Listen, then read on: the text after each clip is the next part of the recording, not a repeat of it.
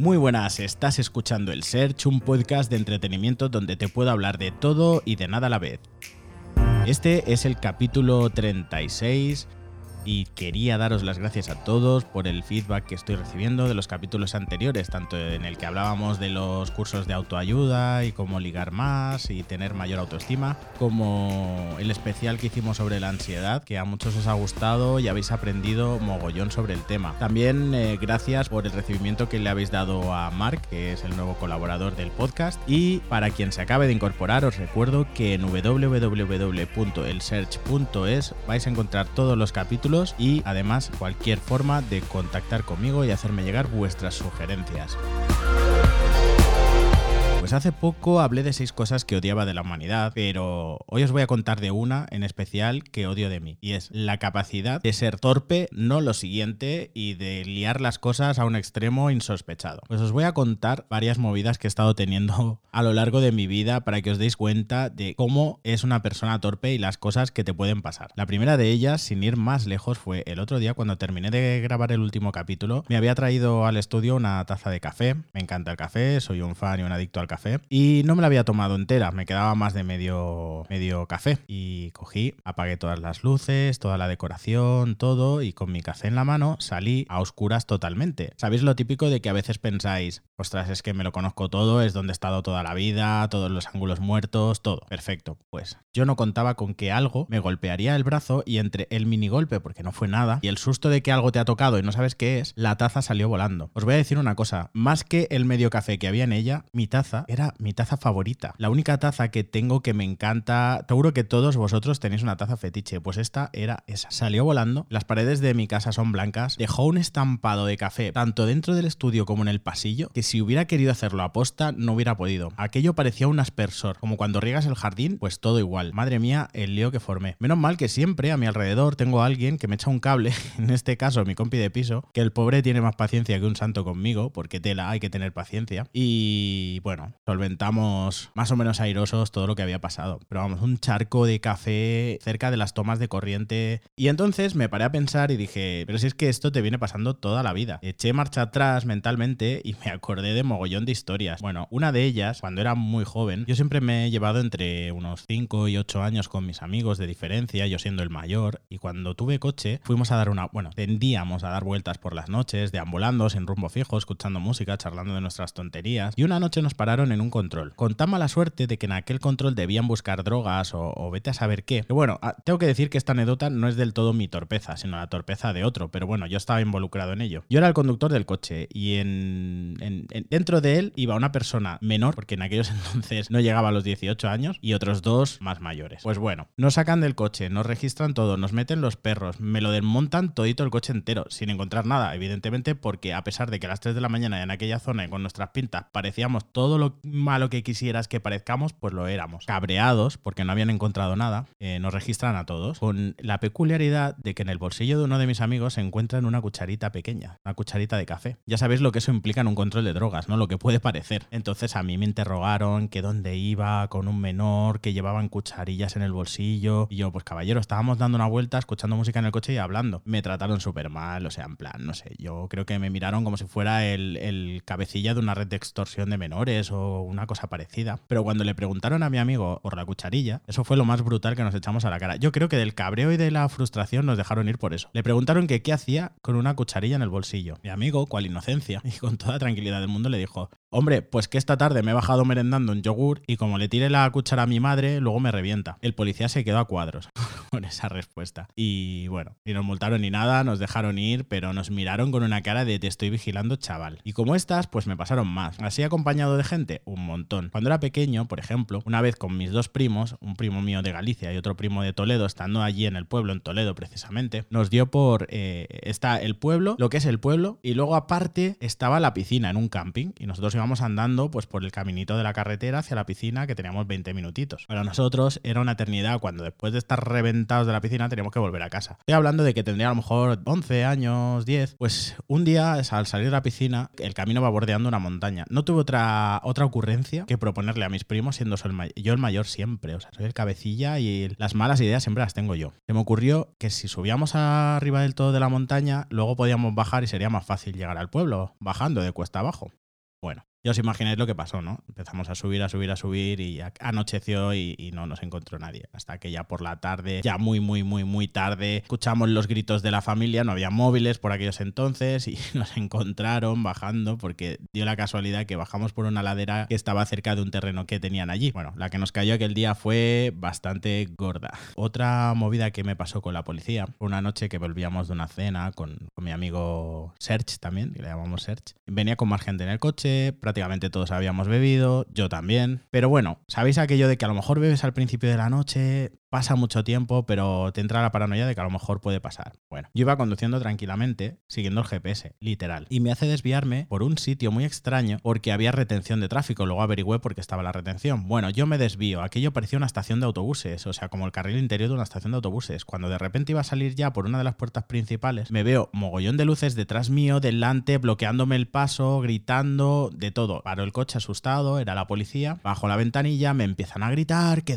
qué coño hago? que dónde estoy yendo, pero que qué me he creído yo, perdón. Pues resulta que había un control policial y el GPS, detectándolo como un atasco de tráfico, me hizo desviarme por el interior de un recinto que creo que era privado o, público, pero no se podía transitar. Bueno, unas movidas. Bueno, me paró la policía, me hicieron la prueba, 0-0, se cagaron en mí, dijeron que lo del GPS ya que no se lo creían, yo les juré y le perjuré que no había visto el control para nada, les enseñaba el GPS, pero bueno, no me, no me hacían ni puto caso, me vieron cara de tonto y me dijeron, bueno, continúe. Pero vamos, no sé, tengo, soy torpe, pero tengo la flor en el culo, ¿eh? volviendo otra vez a anécdotas de cuando era pequeñito, se nos ocurrió esta vez en el pueblo de mi madre, en el norte, la maravillosa idea de hacer la Ouija. Yo creo que esto todo, todo el mundo que ha tenido una infancia en mi época lo ha intentado, lo ha hecho, ha jugado, ha hecho la coña, ¿no? Pues estoy hablando que a lo mejor tenía 8 años o 7. Aquella noche lo hicimos y nos contaron unas primas que eran un poco más mayores que nosotros y tal. Mogollón de movidas de terror, historias de ahora te va a venir fulanito, ahora te va a venir menganito. Aquella noche mi primo y yo acabábamos a gritos durmiendo no podíamos dormir, gritábamos del miedo, estábamos cagados, pesadillas, llorando. Tengo que decir que en el edificio eh, vivía todo familia, ¿vale? Eran familia de mi primo todos y se escuchaba todo. Era un edificio solo en el que vivían ellos. Claro, a nosotros se nos escuchaba en mitad de la noche chillando y tal. También escuchamos una bronca, una bronca monumental que venía de abajo. Unos chillidos, unos gritos. Bueno, al día siguiente, la pobre chavala, con toda la buena intención del mundo que nos había explicado aquellas historias, porque era el ambiente, le cayó la gorda. Nosotros, pues bueno, eso, éramos pequeños, no dormíamos, estábamos aterrorizados y a la pobre pues se tuvo que comer un buen marrón por culpa nuestra. Luego el tema del bricolaje, soy la hostia. Si necesitáis algo, llamadme. Lo que queréis no sé si lo vais a conseguir, pero seguro que otra cosa, como una reforma integral de la casa, seguro. En mi cuarto intenté colgar un monitor de la pared, empecé a picar, a picar, a picar, y solo os digo que terminé en el cuarto de al lado. ¿Cómo lo hice? No lo sé. Y empecé poniendo un taco y vi que era demasiado estrechito el taco, que no entraba el tornillo. Fui a hacer el agujero un poco más grande para poner otro taco, pero el taco tampoco entraba el más grande. Digo, bueno, pues lo voy a agrandar más y ya harto de probar cosas que no funcionaban, pues no sé, le debí dar bastante a la máquina que se empezó a desconchar la pared y cuando me di cuenta, no solo la de mi lado, sino la del otro lado. Así que podéis,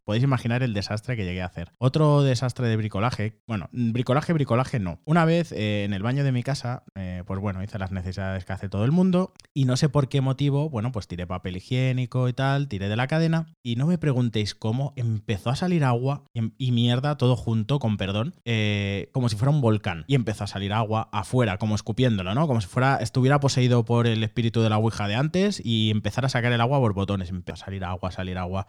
Yo acojonado, sin saber qué hacer, estaba solo en casa, estoy hablando de que era bastante joven, y venga a salir agua, y venga a salir agua, y venga a salir agua, no, no sé, hasta que se me ocurrió, bendita la, ocurrencia en todo aquello, eh, aquel ataque de nervios, encerrar el agua, el, la llave de paso, y entonces conseguí que aquello parara. Por aquellos entonces estaba media casa inundada, eh, poderos imaginar también lo que andaba flotando por el, por el lavabo. O sea, para mí un espectáculo, un espectáculo, un drama, una depresión que tuve que limpiarlo todo antes de que llegaran mis padres. No sé, no sé qué coño pasó. Conseguí limpiarlo todo, conseguí hacer ver que no había pasado nada y nunca más se supo más del tema. Luego, como cocinillas, también soy la hostia, ¿eh? Empiezo a cocinar sin saber qué cocino. Un día se me ocurrió hacer pollo al curry, como, pues bueno, como el del chino, el restaurante indio. Hostia, pues vamos a hacer pollo al curry. Empecé a hacer pollo en una olla, y no sé qué más cosas le eché. El caso es que cuando le fui a echar el curry estaba medio destapado y se me cayó todo el curry dentro. Todo, todo lo que había en el bote, todo se cayó. Y por orgullo acabé comiéndomelo. Yo solo, pero me lo acabé comiendo. Es una de las peores indigestiones que he tenido en la vida.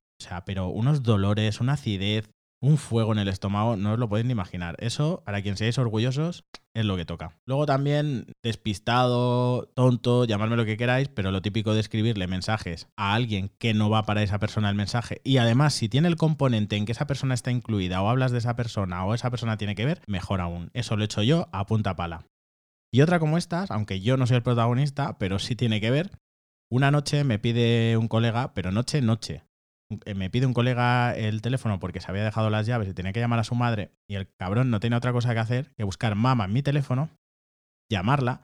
Y yo, por ejemplo, la relación con mi madre es muy conservadora, pero él no, pues el típico que coge, coge el teléfono de mi madre y yo, yo, yo pensando, porque estábamos en el coche con manos libres, esta voz me suena. Y coge el otro y le dice, tú, fea, no sé qué. Y mi madre, niño, Niño, ¿pero qué me estás diciendo? ¿Qué te pasa? Y buah, ya, cuando caí que era mi madre, tío, colgué el teléfono de golpe y me cagué en los muertos de mi colega, pero no, los siguientes. Pobrecilla mi madre, la que tuvo que pasar conmigo. Y bueno, ya para terminar os cuento la última, porque yo seguro que os estoy aburriendo. La última y bastante épica fue cuando me mudé a mi primer piso. No se me ocurre otra cosa que coger el, acuario. Había vaciado por la mitad, tenía la mitad de agua, tenía mogollón de peces. Y la verdad es que por no estresarlos o por no fastidiar el ecosistema que tenía montado, ya que me encantaban los acuarios, decidí, pues eso, vaciarlo hasta la mitad, que estuvieran, o más de la mitad, que estuvieran los peces y tal. Ah, tenía de todo, incluso unos cuantos guppies a punto de parir, de todo. Hay un descansillo en la escalera y en medio del descansillo hay como una barandilla de piedra que, bueno, la gente, pues algunas personas se pueden incluso hasta sentar encima y tal.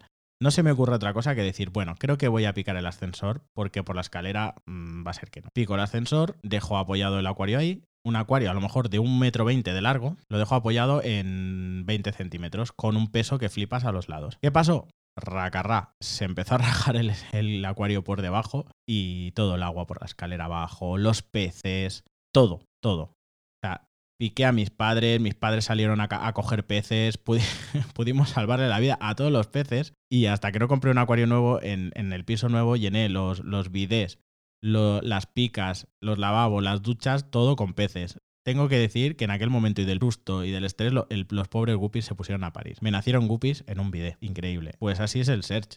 odio mucho a la humanidad, pero yo creo que la humanidad tendría muchos motivos para odiarme. Y eso es lo que me mola. Así que, pues eso es todo por hoy. Muchísimas gracias por dedicar tu tiempo a escucharme. Por favor, me gustaría que me hagas llegar tu opinión sobre el tema a la web que os dije al principio, www.elsearch.es. Allí tienes todas las formas de contactar conmigo. Y también aquí en las notas del capítulo. Todas vuestras me importan muchísimo. Y si te ha gustado, te invito a que te suscribas al podcast para recibir cada capítulo en tu dispositivo. Ya sabéis, los jueves el Search y el Mark. Y os recuerdo lo que dicen por ahí, respetad a vuestros enemigos que son los únicos que tienen claro que sois mejor que ellos. Así que hasta el jueves.